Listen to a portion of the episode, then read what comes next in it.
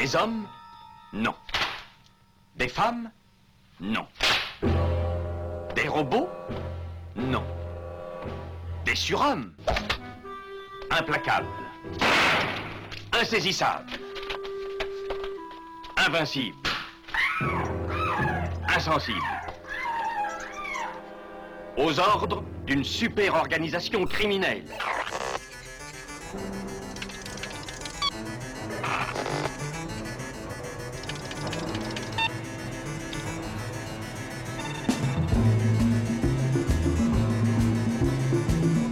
Rien n'est impossible pour... Culture prohibée.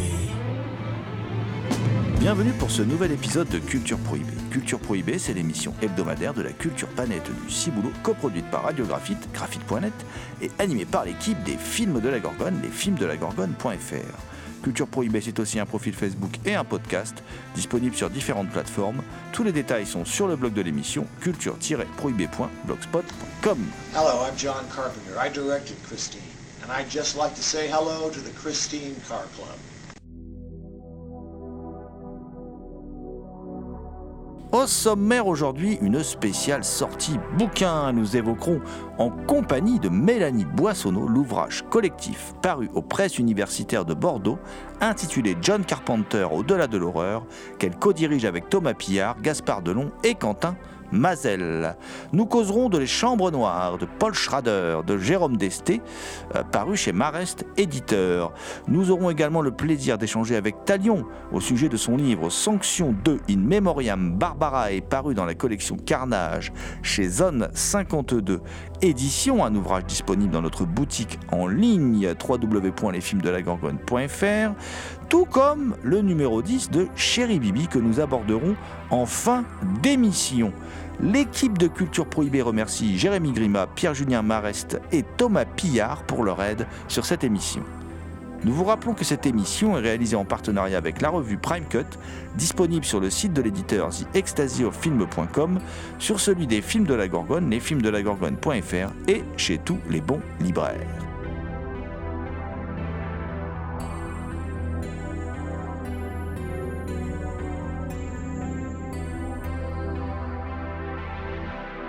John Carpenter est une légende pour de nombreux amateurs de films fantastiques, euh, un peu de science-fiction également, euh, et pour tous les amateurs de musique électro aussi. Enfin bref, John Carpenter est un homme qui a deux multiples facettes dont l'un des derniers d'ailleurs sobriquets et duquel il s'affoule lui-même parfois d'ailleurs, euh, c'est d'être considéré comme un master of horror du fait d'avoir participé à cette incroyable anthologie euh, en deux saisons de l'époque qui réunissait tout le gratin du cinéma horrifique euh, de Toby Hooper à Dario Argento en passant donc par John Carpenter et d'autres, j'en oublie.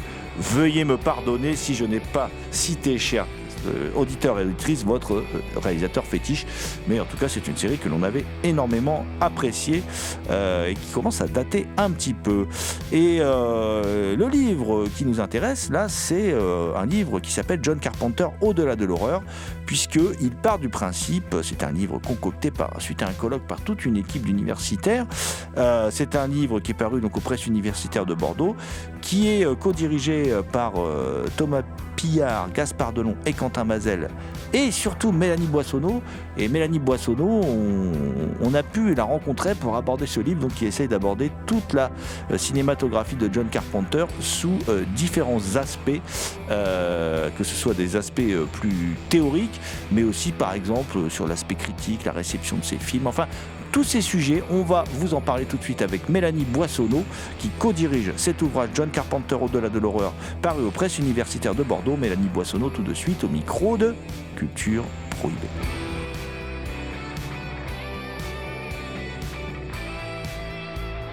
Pourquoi Mélanie Boissonneau en 2023 un livre sur John Carpenter?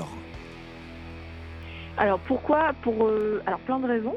Euh, déjà parce qu'il n'y en a pas tant que ça, en fait. Euh, des livres en français, euh, alors universitaires en plus, enfin en plus. Non pas que ce soit forcément un plus, mais disons que c'est un regard différent. Il y en a assez peu. Euh, des livres vraiment d'analyse et tout ça. C'est, euh, il y en a eu. Hein, il y a eu le, évidemment le, le, le livre de Luc Lagier et Jean-Baptiste Auré qui était sorti en, en 98. Mais en fait, euh, voilà, il y en a assez peu. Et puis pour être complètement honnête, on est surtout une bande de quatre fans de John Carpenter et on s'est dit que voilà, ça nous faisait aussi très plaisir de, de travailler, de joindre l'utile à l'agréable, on va dire, et de travailler sur un réalisateur qu'on aime beaucoup tous les tous les quatre. Oh, Je rappelle hein, le titre du livre de Jean-Baptiste Auré et Luc Lagier. C'était Mythes et masques, les fantômes de John Carpenter, sorti chez Dreamland en 98. Mais nous, on va revenir à, donc à votre ouvrage, enfin l'ouvrage que vous co-dirigez, John Carpenter, Au-delà euh, de l'horreur, donc qui est publié aux presses universitaires de Bordeaux, pardon. Euh, en quoi, tel que c'est souligné hein, dans l'introduction de l'ouvrage, euh, le paradoxe, le mot paradoxe, constitue en fait le maître mot de l'ensemble de la, carrière de John Carpenter. Parce que si on réfléchit bien, il y a un paradoxe sur le fait que ces films les plus respectés aujourd'hui sont ceux qui ont le moins marché à l'époque. Euh, paradoxe sur le fait que son parcours le destinait pas forcément à être un réalisateur de fantastique. Enfin, il y a plein de paradoxes comme ça euh, euh, qui sont d'ailleurs illustrés dans l'ouvrage. Oui, bah, c'est ça qui nous intéressait aussi. Alors même si, quand même, il faut être honnête, euh, John Carpenter, euh, aujourd'hui, il est complètement, on va dire, euh, adoubé et admis comme un, un- étant un grand réalisateur. Son statut a beaucoup évolué au cours de sa, de sa carrière. Et justement, ça, c'est aussi, voilà, ça fait partie peut-être du paradoxe qui est le plus, le plus visible dans, dans sa carrière. C'est cette façon de d'être euh, à la fois euh, peu considéré dans son pays, euh, donc aux États-Unis, son pays d'origine, et puis d'être de plus en plus considéré comme un auteur, notamment en France où la critique se met de plus en plus à, accepter son travail et puis à valoriser son travail aussi. Même s'il y a toujours eu des fans de John Carpenter en France et des journalistes qui ont vraiment valorisé son travail, mais voilà, c'est quand même, il y a eu toujours cette euh, double réception, on va dire, euh, contradictoire presque, entre euh, ce qu'il est aux États-Unis, la façon dont il est considéré aux États-Unis et la façon dont il est considéré en France. Donc ça, c'est vrai que c'était quelque chose d'intéressant. Et puis ce côté, moi ce que j'adore chez Carpenter, c'est vraiment son côté artisanal. Et je dis ça vraiment dans, pour moi c'est une grande qualité. Et pour nous, hein, c'est une grande qualité. Quand je dis nous, c'est le reste de l'équipe qui a co-dirigé ce livre, parce que euh, voilà, ce- c'est quand même quelqu'un qui, qui fait euh, beaucoup de choses dans un film. quoi. C'est pas un auteur euh, euh, dans le sens d'un être lointain, euh, éthéré, qui va aller diriger comme ça euh, vaguement euh, ses acteurs et tout ça. C'est quelqu'un qui met la main à la pâte et euh, moi c'est vraiment quelque chose que que j'apprécie et qu'on a essayé de mettre en avant dans le- les articles aussi hein, qui ont été euh, choisis pour le pour le livre. Ce côté vraiment euh, artisanal, euh, cet intérêt pour les effets spéciaux, pour la musique évidemment. Euh, donc, euh, donc voilà, il y a plein de raisons d'aimer John Carpenter. Alors rassurez-vous, effectivement, il y a plein de raisons. Et je l'aime énormément. voilà, John Carpenter. Ouf Et euh, d'ailleurs, c'est pour ça que j'étais content de voir qu'il y a un, un ouvrage, parce que c'est vrai que ça faisait longtemps qu'il n'y avait pas eu un ouvrage, un vrai ouvrage en fait très très argumenté, très documenté sur John Carpenter. Vous parliez à l'instant de la musique. Euh, même là, c'est un paradoxe parce que lui-même s'accorde à dire, et beaucoup s'accordent à dire, et, lui-même sans fausse modestie d'ailleurs, qu'il est un musicien assez limité, malgré tout. hein, on se rappelle même avec euh, certaines rigolades de- du groupe Coupe des Villes qu'il avait, euh, qui, servait d'illustration sonore à un de ses films. Effectivement, c'est peut-être un musicien assez limité, mais là aussi, même dans la musique, ça, c'est ce qui est rappelé dès le début du livre d'ailleurs, il, il s'est composé un univers très personnel avec un, un sens des, des- des- des- on va dire, des mélodies effrayantes, quoi, des mélodies euh, assez saisissantes et qui, qu'on garde en mémoire. Le meilleur exemple, euh, c'est la, la bande originale d'Halloween, par exemple.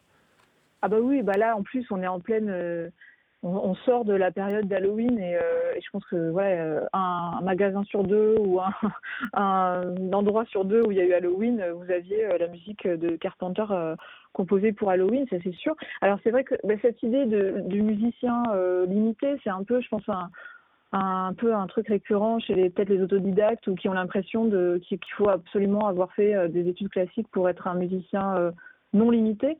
Euh, mais euh, mais enfin c'est vrai qu'il a l'avantage de Carpenter et c'est l'intérêt de son travail, c'est la grande cohérence en fait de son univers, que ce soit cinématographique, que ce soit visuel plutôt que euh, auditif, parce que vraiment on peut tout de suite identifier une musique de Carpenter, dès qu'on a le, film, en fait, c'est vraiment un package qui vient ensemble. Il a fait la musique de quasiment tous ses films. Et, même de films d'autres, euh, par exemple, il a fait la musique des derniers, la dernière trilogie d'Halloween qu'il n'a pas réalisée, mais il est toujours présent par la musique, parce que c'est quand même, ça fait partie de son, sa patte et de son style. Et, alors, je dis qu'on peut le reconnaître euh, facilement. En fait, ça devient de moins en moins vrai parce qu'il est beaucoup euh, imité. En fait, maintenant, alors c'était, il était considéré pendant longtemps comme quelqu'un qui faisait une musique un peu, voilà, un peu ringarde, un peu avec son synthétiseur, tout ça, enfin un truc un peu, peu rétro. Sauf qu'aujourd'hui, le rétro, les années 80, 90, ça revient à la mode. Et donc, il y a plein de groupes qui sont inspirés de la musique de Carpenter. Et même dans les musiques de films, hein, il y a des, vraiment des, des, gens qui font des choses très très proches. Donc, il a inspiré énormément de monde aussi sur ce, sur ce côté, euh, cet aspect euh, musical. Et, puis aujourd'hui, il fait plein de concerts. Hein, et c'est finalement, on le voit plus comme un musicien presque aujourd'hui que comme un réalisateur. Vous avez débuté euh, l'une de vos réponses précédentes par le fait de rappeler effectivement la, réception critique de Carpenter et la différence entre la réception critique en France et aux USA. Il y a un texte de Xavier Bittard dans, dans, dans l'ouvrage là qui, qui, qui, compare les deux réceptions critiques euh, euh, de New York 97 et Los Angeles 2013, euh, selon qu'on soit d'un côté ou de l'autre de l'Atlantique. Et comment mmh. expliquez-vous que certains aient pu percevoir, parce que moi ça, ça me dépasse, alors hormis Halloween peut-être, mais bon, en, en, aient pu percevoir son cinéma comme réactionnaire? Alors ça, euh, c'est compliqué. Il y a un, auteur qui est un réalisateur qui est victime de ça aussi, c'est euh, Paul Verhoeven, notamment pour Starship Troopers. Euh, Starship Troopers qui était considéré comme un film de, enfin limite euh, pro-nazi euh, par certains critiques. Enfin, c'était absolument hallucinant, alors que précisément ça dénonce le totalitarisme et, et la guerre, etc. donc, est-ce que euh, peut-être que le fait que John Carpenter vienne de, du cinéma de genre, du cinéma plutôt d'horreur, euh, c'est encore un genre qui est quand même assez mal considéré euh, par un certain nombre de critiques et peut-être qu'on suppose une sorte peut-être de je sais pas de bêtises ou moi je pense qu'il y a vraiment quand même un mépris de de, classe presque envers euh, euh, une certaine branche du, cinéma certains genres cinématographiques. Et que donc on, on va pas pouvoir envisager que euh, va y avoir un discours critique sur euh, dans un film d'horreur par exemple sur telle ou telle situation. Et il y a une espèce de lecture premier degré euh, du de, de l'œuvre qui se qui se fait. euh, après, euh, Carpenter, euh, c'est vrai que il représente aussi, comment dire, une, forme de. Il est, il est à la fois assez peu considéré aux États-Unis et en même temps, il est considéré comme très américain en France. Donc c'est aussi là un paradoxe, mais ça participe peut-être à cette façon de dire que voilà, il serait pro-militaire, pro-armes, pro, etc. dans, dans ces films. Je sais pas, honnêtement, c'est une question qui est compliquée, euh, qui relève quand même de l'individuel aussi. Hein, il y a des critiques qui sont euh, qui vont voir tout de suite euh, cet aspect-là dans, dans les films. J'ai pas de réponse beaucoup plus certaine. voilà, j'ai pas de, de, vérité sur ça, mais la mauvaise lecture des œuvres, elle est toujours intéressante. Enfin, la mauvaise lecture. Est-ce qu'il y a une mauvaise lecture? En tout cas, peut-être que ces œuvres prêtent le flanc à des lectures très contrastées et peut-être parfois euh, qui s'opposent. Et c'est peut-être ça qui fait l'intérêt aussi des films de Carpenter, c'est que, ben, j'ai envie de dire, on y met sur tout ce qu'on est, peut-être, ou ce dont on a peur, et qu'on va les lire différemment, ces, films, suivant qui on est, suivant le moment où on le, les voit. Donc, euh, c'est aussi une marque d'un grand réalisateur de pouvoir provoquer comme ça plein de choses différentes et contradictoires.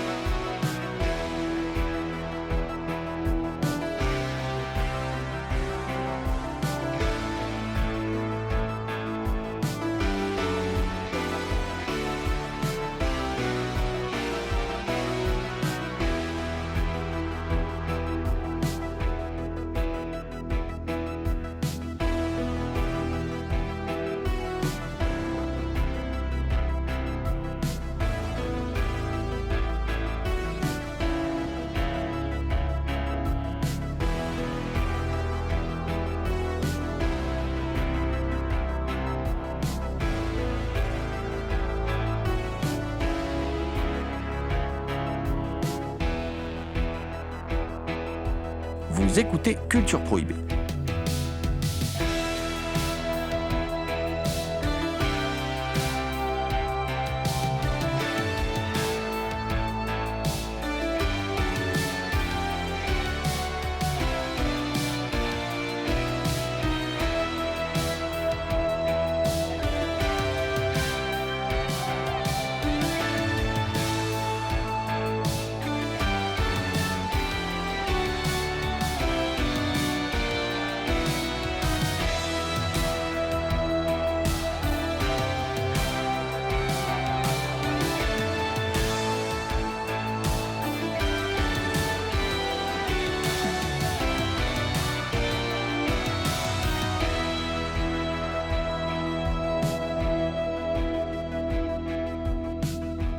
Rappelle Mélanie Boissonneau dans l'ouvrage que vous co-dirigez, donc John Carpenter au-delà de l'horreur qui est disponible aux presses universitaires de Bordeaux.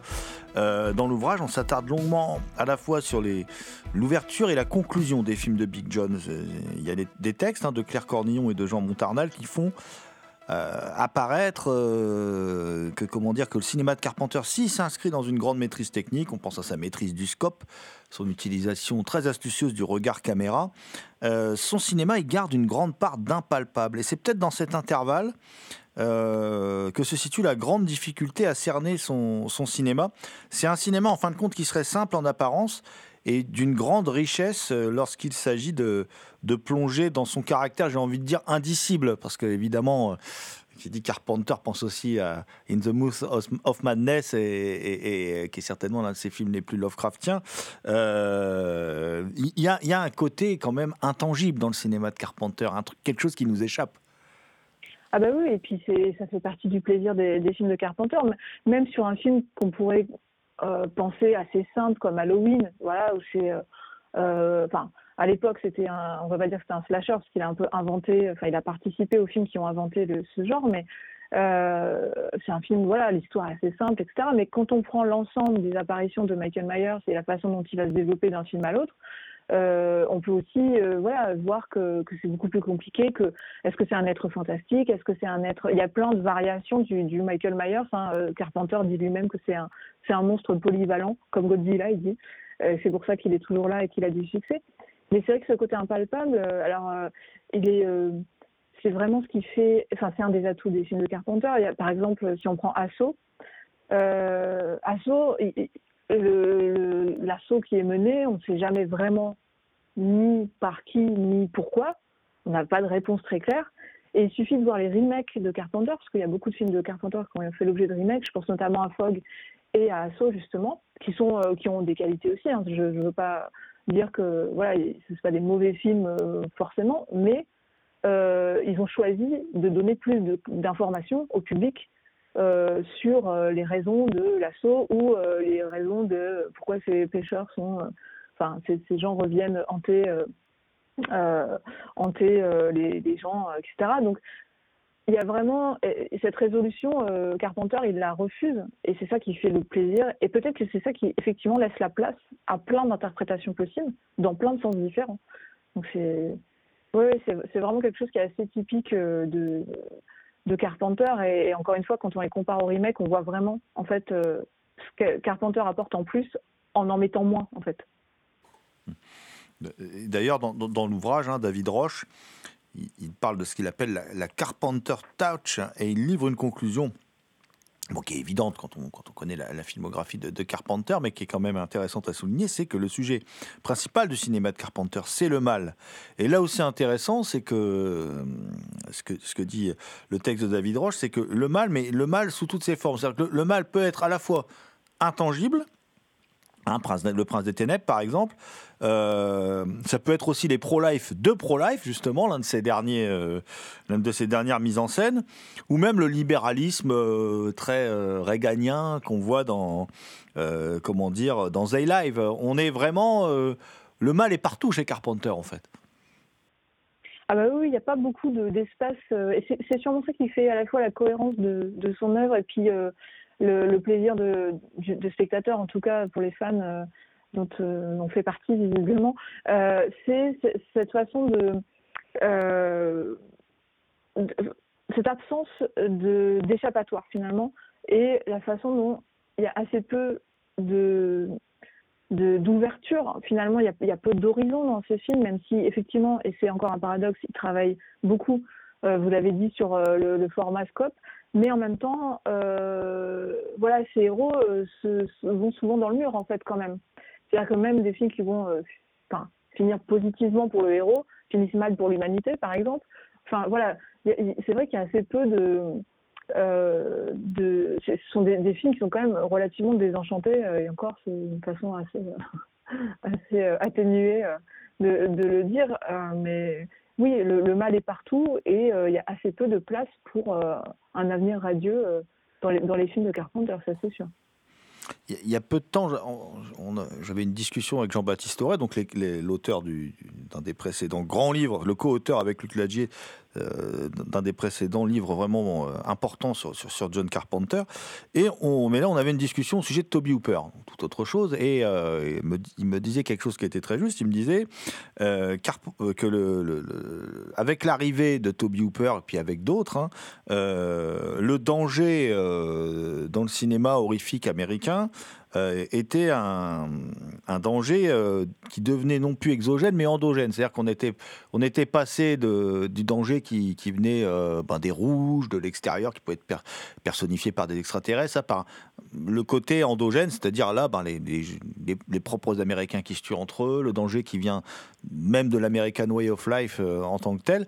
Et chez Carpenter, moi je trouve que ce qui est fascinant, parce que quand on regarde bien le logiciel de, de, de Toby Hooper qui veut que le danger soit endogène aux États-Unis, c'est le logiciel qui va être appliqué par quasiment tous les réalisateurs de cinéma de genre, et encore aujourd'hui. Et par contre, Carpenter, chez lui, lui, garde toujours le fait que le mal, il est à la fois, le danger, il est à la fois exogène et endogène. Pour moi, c'est une vraie particularité de Carpenter. Je ne sais pas ce que vous en pensez, je voulais vous interroger là-dessus, mais voilà.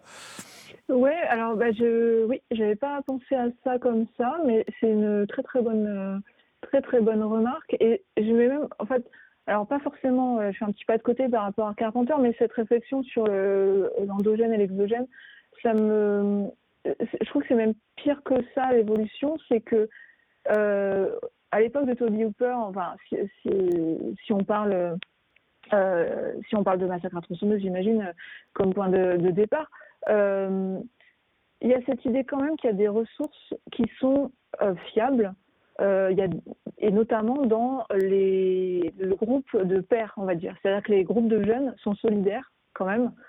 En général, euh, ils s'opposent à des adultes ou à d'autres groupes, mais s'il y a une bande de copains qui arrive quelque part, pendant très longtemps, euh, on peut compter sur eux. Dans Freddy, c'est le cas, par exemple, si on remonte encore un peu plus loin. Mais par contre, il y a un moment, et je pense que Wes Craven, pour le coup, avec Scream, euh, il a participé à casser ça. C'est-à-dire que là, le mal, il est euh, endogène, mais il est endogène même dans le groupe euh, d'amis euh, qui est censé être une ressource fiable pour lutter contre le mal, justement. Et, et, c'est aussi ce, qui se passe dans The Thing, hein, finalement, c'est tout à fait ça. Euh, sauf que la cause dans The Thing, là où on peut trouver un peu d'espoir par rapport à Scream, par exemple, sur l'humanité, j'entends, c'est que dans, The Thing, les gens subissent ce, les humains subissent euh, la contamination, euh, ils ne sont pas méchants au départ, on va dire ça comme ça. Alors que si on prend par exemple un, film comme Scream de Wes Craven, euh, euh, bah, le, méchant est dans le groupe d'amis. Donc en fait, le, côté endogène, il est de plus en plus euh, proche en fait des victimes. Quoi. Il, y a, effectivement, il y a de moins en moins de, de refus. Mais chez Carpenter, c'est quand même il y a quand même cette idée que l'endogène vient de l'exogène quelque part. Je sais pas si tu es clair. Non, non, mais justement, c'est ça qui est fascinant chez Carpenter. Ouais. C'est ça qu'on fait un cinéaste à part, je trouve, par rapport aux autres de sa génération, aux autres Masters of Horror, on va les appeler comme ça, quoi. Ouais. Ouais, tout à fait. Mais c'est vrai que sur l'humanité, je trouve que ça dit des choses aussi hein, sur la société. Euh, ce, ce, ce, fait de plus pouvoir se fier à, à ses amis, à des gens de voilà, à son groupe, en fait, euh, c'est quelque chose qui est très très euh, très très effrayant. Euh, je pense qu'il rajoute vraiment à, l'horreur euh, de, certains films en tout cas. Mais c'est vrai que chez Carpenter, on n'a pas, il n'y a pas de, tout ça est, mêlé. Euh, et effectivement, il y a, moins de règles. Enfin, ouais, c'est très très juste comme remarque euh, cette, ce mélange des méchants partout.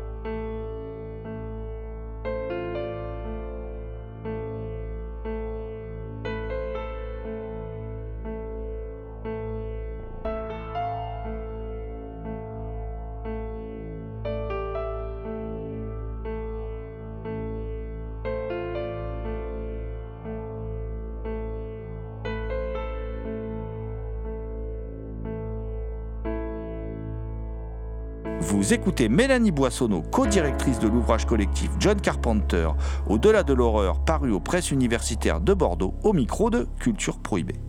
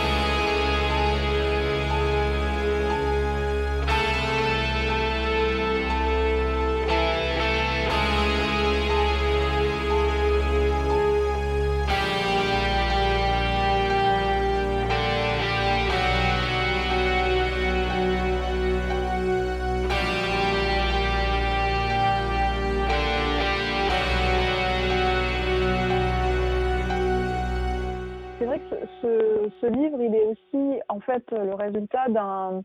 Il fait suite à un colloque qu'on avait organisé avec euh, avec euh, donc euh, euh, Thomas, Quentin et, euh, Gaspard euh, sur John Carpenter. C'était un colloque universitaire et c'est vrai qu'on avait, euh, on était vraiment très très euh, euh, content de voir aussi. Et ça, c'est quand même quelque chose qu'il faut qu'il faut dire, c'est que l'intérêt pour John Carpenter, il est très mixte dans le public. C'est-à-dire que dans notre public, on avait aussi bien des universitaires qui venaient à un colloque universitaire, euh, on va dire classique, que des jeunes, des, étudiants euh, parfois très jeunes. Euh, on a aussi fait des soirées, on a prolongé euh, le, plaisir en organisant une soirée au cinéma où il y avait un public très varié. Enfin, c'est- aussi un réalisateur qui, alors qu'il a 75 ans, il me semble, là, ou 76, je sais plus, qui, qui draine plein de générations de, fans, en de spectateurs. Et ça, c'est quand même un truc qui est pas si courant, quoi. C'est quelqu'un qui a brisé ou qui brise quand même aussi, les, je trouve, les, frontières de, de l'âge et de la. Il a pas, est pas dans une niche, quoi. Il, draine vraiment euh, des publics euh, très différents, quoi. Donc ça, c'est, ça fait quand même partie de ses, ouais, compétences, on va dire, et puis de sa particularité, quoi. Alors, C'est vrai que John Carpenter, pour l'avoir euh, l'avoir testé, je, suis programmateur d'un ciné-club aussi. on J'avais passé The Thing, ça a super bien fonctionné, mais j'ai aussi passé à des plus jeunes euh, Jack Burton, et ils ont adoré. Euh, Ils ont adoré, c'était des gamins euh, d'aujourd'hui, d'une dizaine d'années, et ils ont adoré Jack Burton. En fait, ça les a totalement éclatés. et il y a, un côté, c'est vrai, assez transgénérationnel chez. C'est vrai qu'il plaît à. à- il a, il a un spectre large de public. Et je suis sûr que je peux faire voir à ma maman les, aventures d'un homme invisible, par exemple. Voilà, je sais. Starman aussi, on n'en parle pas souvent quand on parle de Carpenter, mais c'est vrai que Carpenter, c'est quand même un cinéaste avec une palette très riche. Ah bah oui, alors Starman, euh, ouais, c'est aussi un grand film euh, romantique, hein, presque, on peut dire. Euh, non, non, c'est tout à fait. Et puis il a fait des comédies aussi. Alors là, ce que, dans notre livre, on a aussi des gens qui parlent de ses téléfilms. Il a fait quand même un, film sur Elvis. Enfin, c'est voilà, c'est quelqu'un qui, lui a permis de rencontrer Kurt Russell d'ailleurs.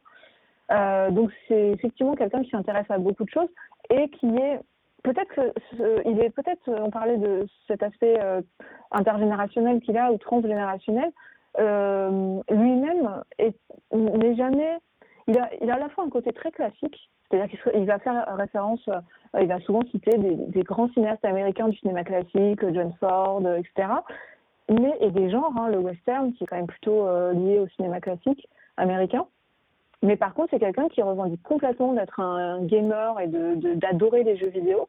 Donc c'est aussi quelqu'un qui est à la fois euh, qui a une grande connaissance du passé quand même, euh, et puis qui est complètement dans son dans l'air du temps aussi parce que voilà c'est à 75 ans euh, il fait des musiques de jeux vidéo il est joueur il n'arrête pas de parler de, de, de jeux voilà donc c'est quelqu'un qui je pense que c'est lié aussi à ça et les, gens le sentent ce côté euh, voilà, c'est pas quelqu'un qui est, euh, qui, est tourné uniquement vers euh, la nostalgie et vers euh, qui est bloqué dans le passé, pas du tout. C'est vraiment quelqu'un qui vit avec avec son temps, quoi.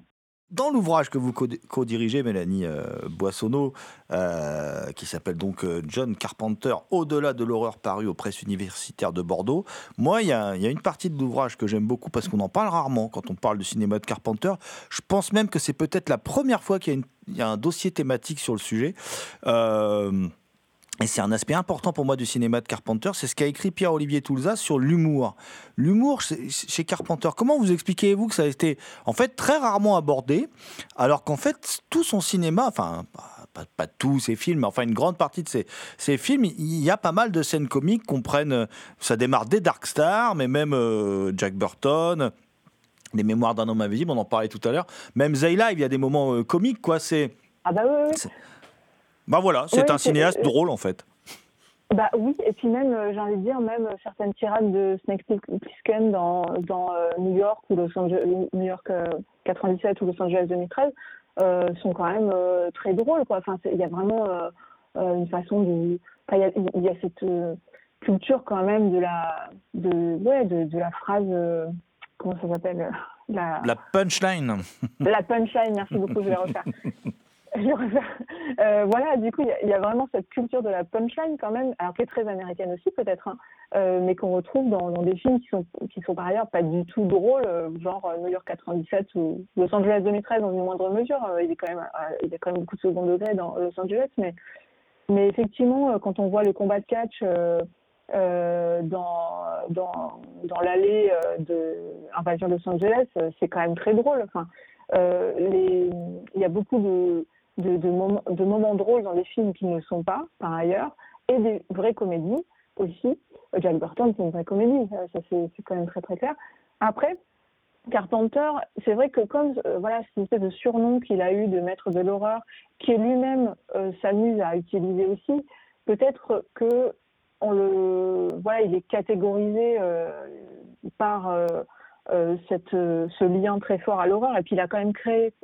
Aujourd'hui, on, a l'impression d'avoir déjà vu. Si, on découvre Halloween aujourd'hui, on peut se dire, mais ça j'ai déjà vu plein de fois. Ben oui, parce que en fait Halloween en 78 a aussi quand même inventé pas mal de choses dans l'écriture du, du slasher et du film d'horreur. Donc on l'a vu depuis beaucoup, mais c'est quand même un des premiers, pas le premier, mais un des premiers films à, être construit de, cette façon.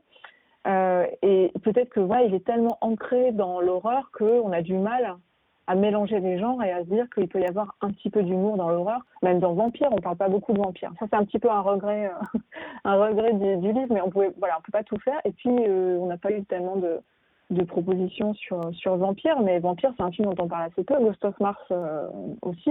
Et ce sont des films qui sont euh, extrêmement intéressants dans leur euh, mélange des genres aussi, hein, western, il y a un petit peu d'humour aussi. Les deux sont du, l'ordre du western et de la science-fiction, on peut dire. Euh, donc, ouais, ouais, c'est, un aspect, on était vraiment content d'avoir cette, cet article et puis cette communication pendant le colloque de, Pierre Olivier parce que effectivement, c'est pour ça qu'on a choisi ce titre aussi, hein, ce sous-titre au-delà de l'horreur, c'était pour dire que oui, certes, on est tous d'accord, c'est un, maître de l'horreur, mais pas seulement. Et, euh, effectivement, l'humour, euh, ça fait vraiment partie de, son travail aussi. Mais quand on regarde les photos, euh, il suffit de, de chercher euh, John Carpenter image et de voir un peu comment il se met en scène pour comprendre que c'est quand même quelqu'un de très drôle et, et quelqu'un qui, qui se prend pas complètement au sérieux, quoi. Bah, je crois que c'est une bonne conclusion. On va rappeler le, titre de, de, cet ouvrage collectif, hein. c'est Au-delà de l'horreur, et c'est paru aux presses universitaires de Bordeaux. Et euh, bah, Mélanie Boissonneau, on vous remercie beaucoup pour cette participation à Culture Prohibée.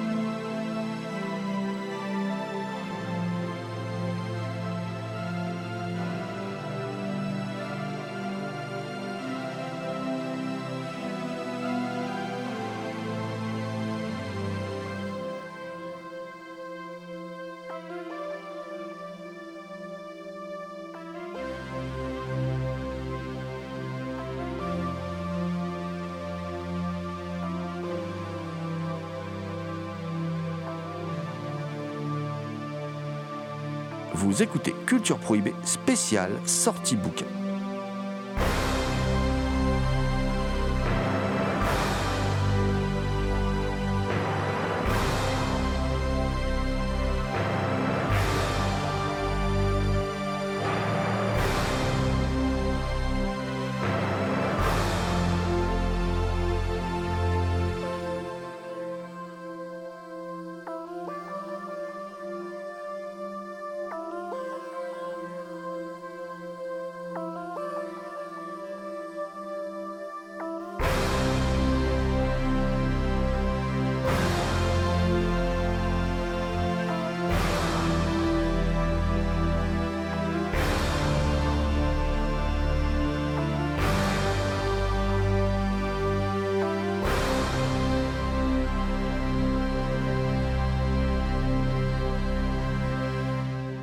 Après John Carpenter, au-delà de l'horreur que nous venons d'aborder avec euh, Mélanie Boissonneau, qui est donc euh, co-directrice de, de cet ouvrage paru aux presses universitaires de Bordeaux, nous nous intéressons, donc après John Carpenter, à un autre réalisateur, euh, considéré lui aussi comme un maverick, hein, en tout cas à, Hollywood, hein, et qui est lui aussi très certainement d'ailleurs un peu plus apprécié par la critique française que par la critique américaine.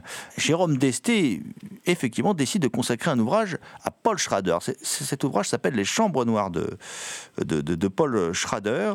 Alors Jérôme Desté, c'est pas vraiment un inconnu parce qu'il avait euh, signé, entre autres, euh, la petite euh, géographie réinventée de Léos Carax, qui était le prix transfuge du meilleur essai cinéma 2021, et 50 éclats de cinéma en 2022. Et là, avec Les Chambres Noires de Paul Schrader, il choisit de se consacrer à l'un des grands maîtres oubliés du nouvel Hollywood, sans doute le plus négligé avec John Milius de toute une génération dorée. Alors Schrader, c'est d'abord un scénariste extraordinaire, Yakuza, Taxi Driver, Obsession, Légitime Violence, alias Rolling Thunder, que des scripts qui vont amener Schrader à une grande méfiance, voire une paranoïa vis-à-vis d'Hollywood, lui qui s'est régulièrement senti trahi hein, euh, vis-à-vis de, ses adaptations. Alors Schrader c'est aussi un cinéaste passionnant, hein, qui a réalisé Hardcore par exemple, qui a réalisé euh, The Card Counter, qui a réalisé American euh, Gigolo. toute la filmo de Schrader s'articule autour de grandes figures littéraires, à l'image de son singulier Mishima. et Jérôme Desté, dans cet essai, de s'appuyer sur ces figures littéraires pour étudier la psyché torturée de l'anti-héros schraderien et, in fine, livrer l'alpha et l'oméga du réalisateur de Blue Collar, l'un de mes films fétiches. Les neuf chambres noires que nous visitons avec Jérôme Desté sont autant d'entrées thématiques dans l'œuvre du cinéaste et dans sa vie. Car Les Chambres Noires de Paul Schrader est un essai ambitieux dans sa construction, euh, car c'est tout autant une étude approfondie d'une filmographie euh, que la biographie d'un auteur singulièrement torturé, un exemple unique de cinéaste intègre qui détonne un peu dans la grande famille, entre guillemets, du cinéma US. Donc si vous aimez autant Paul Schrader que notre rédaction, nous vous recommandons vivement cet ouvrage qui s'intitule Les Chambres Noires de Paul Schrader, qui est signé Jérôme Desté et qui est disponible chez Marest Éditeur. Du cinéma à la fiction, et oui, on va retrouver tout de suite le mystérieux Talion. Euh, Talion euh, qui avait signé euh, l'ouvrage Sanction, qui avait inauguré la collection Carnage chez Zone 52 Éditions, une collection donc disponible sur le site des films de la Gorgone, www.lesfilmsdelagorgone.fr. Et il se trouve que Talion vient de signer le tome 2 de Sanction, qui s'appelle Sanction 2 in Memoriam Barbarae.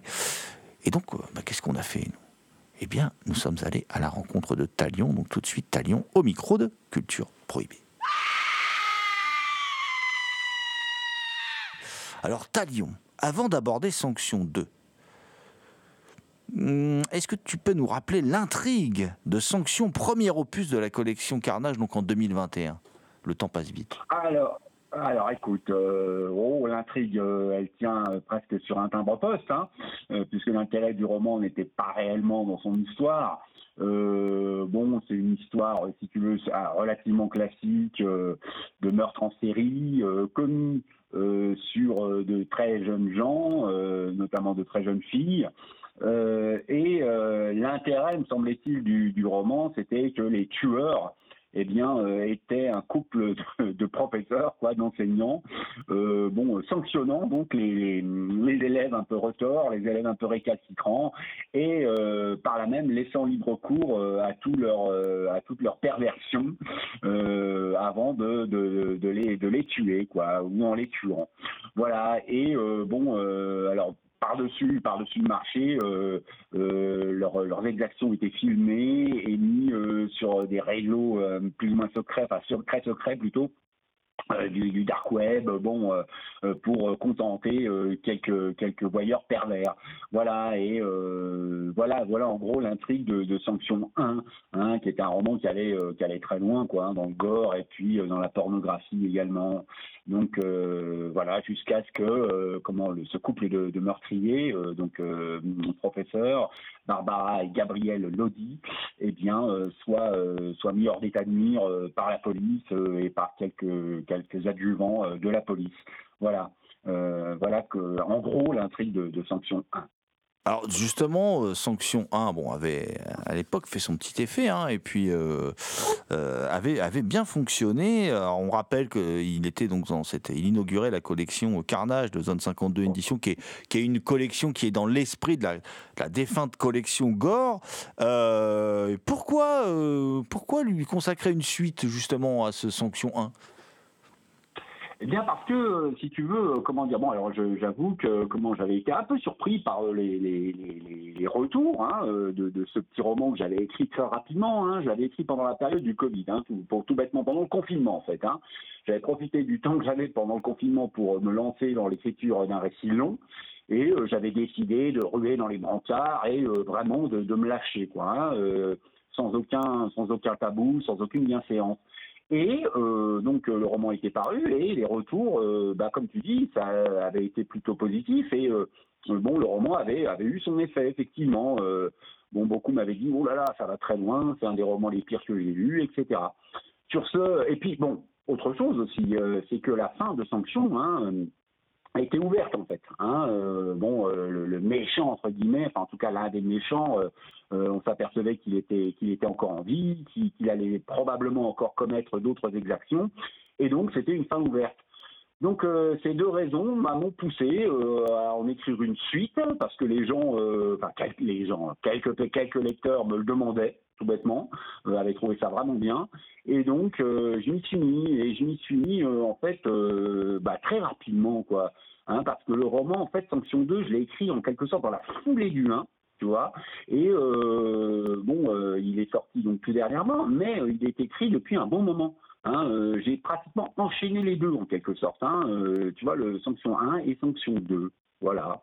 D'accord. Et dans, ce Sanction 2, donc euh, In Memoriam Barbare, qui est donc disponible dans la collection Carnage chez Jeune 52 Édition, mon cher Talion, tu cites le marquis de Sade en avant-propos.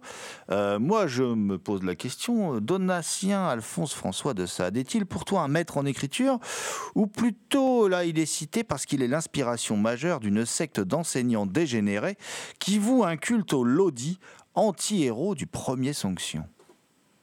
Alors, c'est, oui, effectivement, j'ai dit ça en, j'ai mis ça en, comment dire, à l'entrée en une typique. Hein, j'ai mis une citation de, Justine ou les malheurs de la vertu, euh, parce qu'elle me semblait. Alors j'ai pris cette citation parce qu'elle me semblait euh, correspondre assez, euh, assez clairement, tu vois, au fond du roman. Hein, bon, l'exploration de la douleur. Hein, l'exploration de la douleur, euh, du plaisir aussi, mais surtout de la douleur.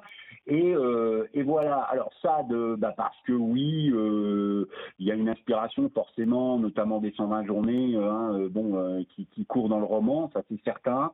c'est un livre qui m'avait beaucoup marqué, hein, donc hein, les 120 journées de, de Sodome. Et donc, l'inspiration court dans le roman avec la description détaillée de, ses vies, etc.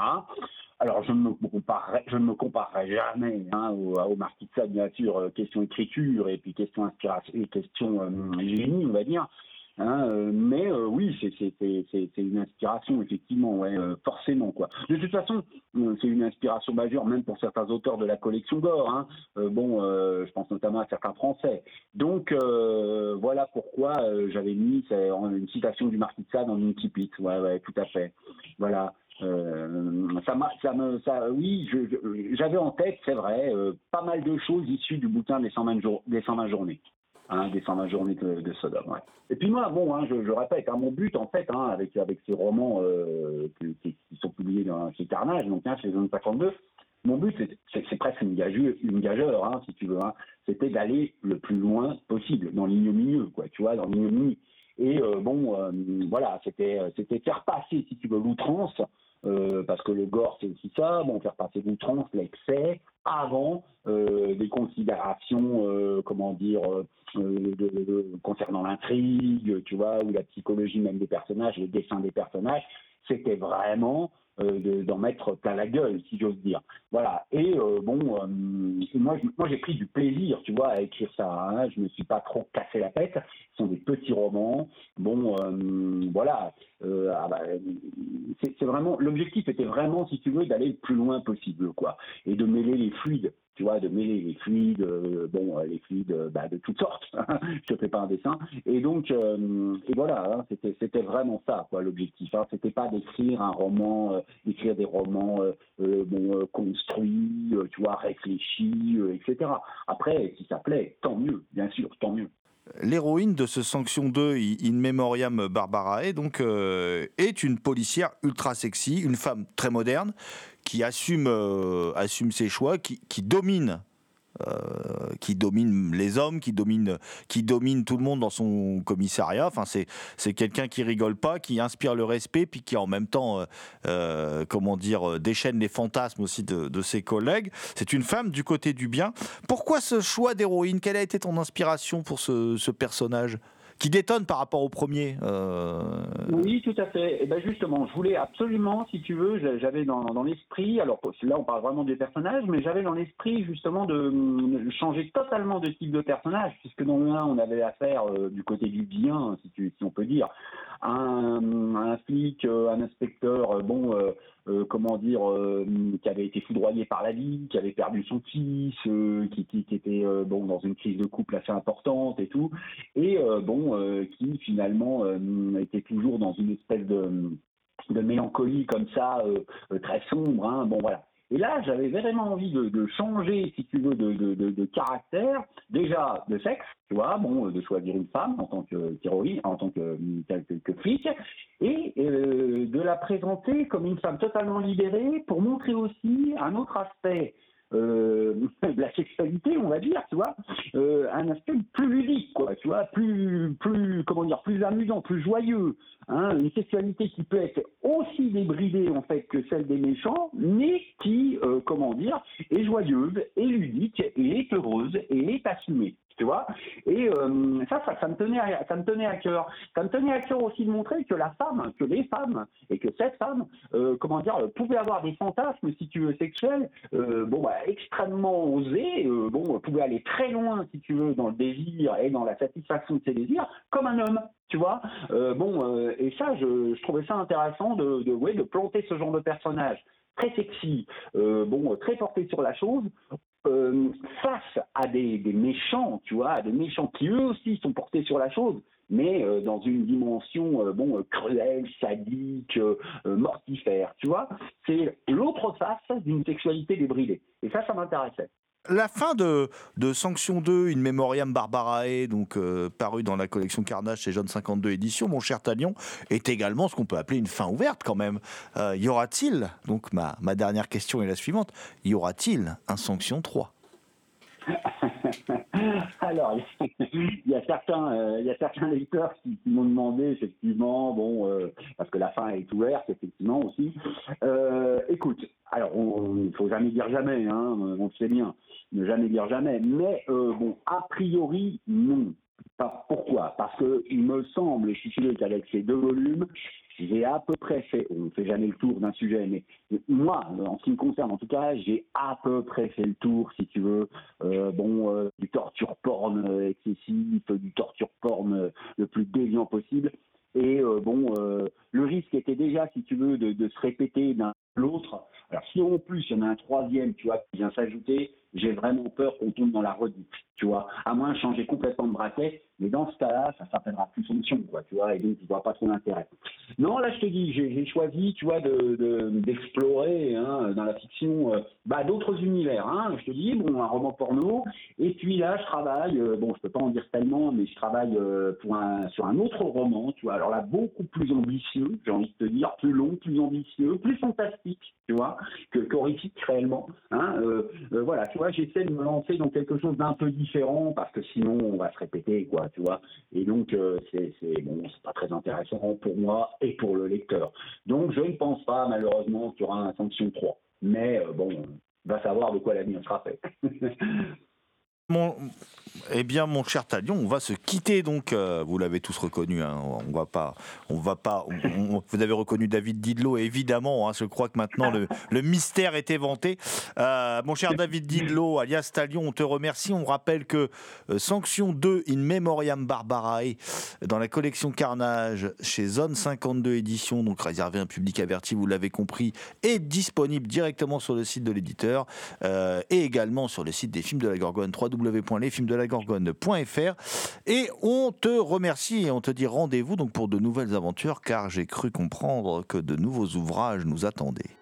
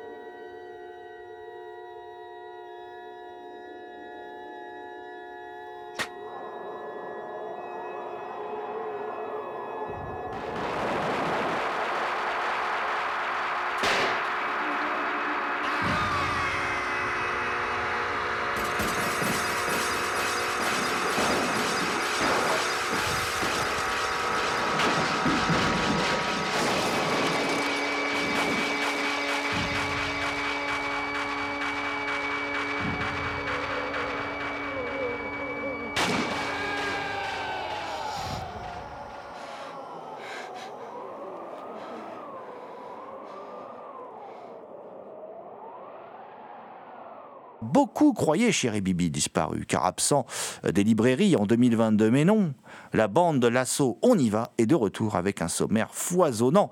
Jugez-en par vous-même. Une rencontre avec Glenn Matlock, le bassiste original des Sex Pistols, une interview euh, de Ray Gange, comment qui est Ray Gange bah, C'est le Rudy du sensationnel Root Boy que Jack Hazan et David Mingay signent en 1980. Je ne sais pas si je prononce bien les noms, mais en tout cas, Root Boy, je l'ai vu un paquet de fois, et en particulier euh, cette scène où on refait les couleurs d'un t-shirt. Mais ceux qui ont vu le film me comprennent, et ceux qui ne l'ont pas vu doivent absolument le voir, parce que tout le monde sait que The Clash est euh, l'un des plus grands groupes euh, de l'histoire du rock, et en particulier du punk. En tout cas, c'est le film ultime pour tous les fans de la bande de Joe Strummer, dont votre serviteur fait partie. Et puis, euh, gros morceau, le Daniel a rencontré le Ken Loach, hein, ce, qui, ce qui donne un bien bel entretien capté en conférence de presse, mais aussi quelques belles photos, dont celle de Ken Loach, arborant fièrement l'écharpe du Red Star. Et oui, on ne se refait pas. Il y a plein d'autres choses dans les 132 pages de ce Chéri Bibi numéro 10, dont un portrait de la cascadeuse Monia Moula, et oui, doublure d'Anna de Armas,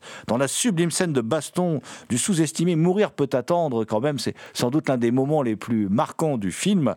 Euh, une rencontre aussi avec la mythique héroïne de crime à froid thriller, Christina Lindbergh. Il y a 20 pages aussi avec Christian Corouge du groupe Medvedkin et surtout euh, la republication d'un dossier sur Henriette Valium, euh, ex-Patrick Henley, euh, devenue dessinatrice québécoise, que Danny Bibi résume à merveille.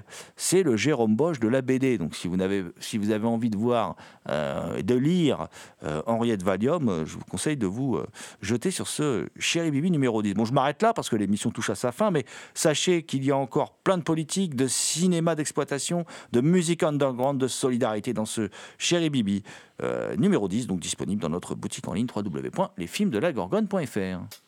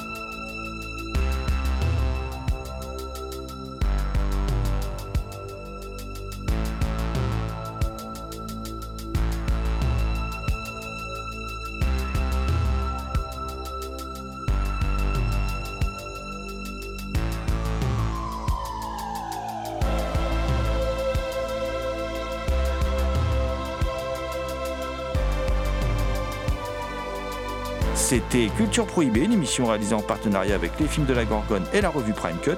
Culture Prohibée est disponible en balado-diffusion sur différentes plateformes. Toutes les réponses à vos questions sont sur le profil Facebook et le blog de l'émission culture-prohibée.blogspot.com.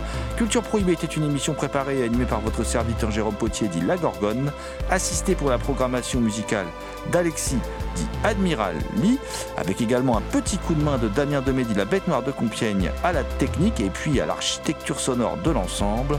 The Last But Not The List, je veux bien sûr parler de Léo Magnin. Salut les gens, à la prochaine Thank you.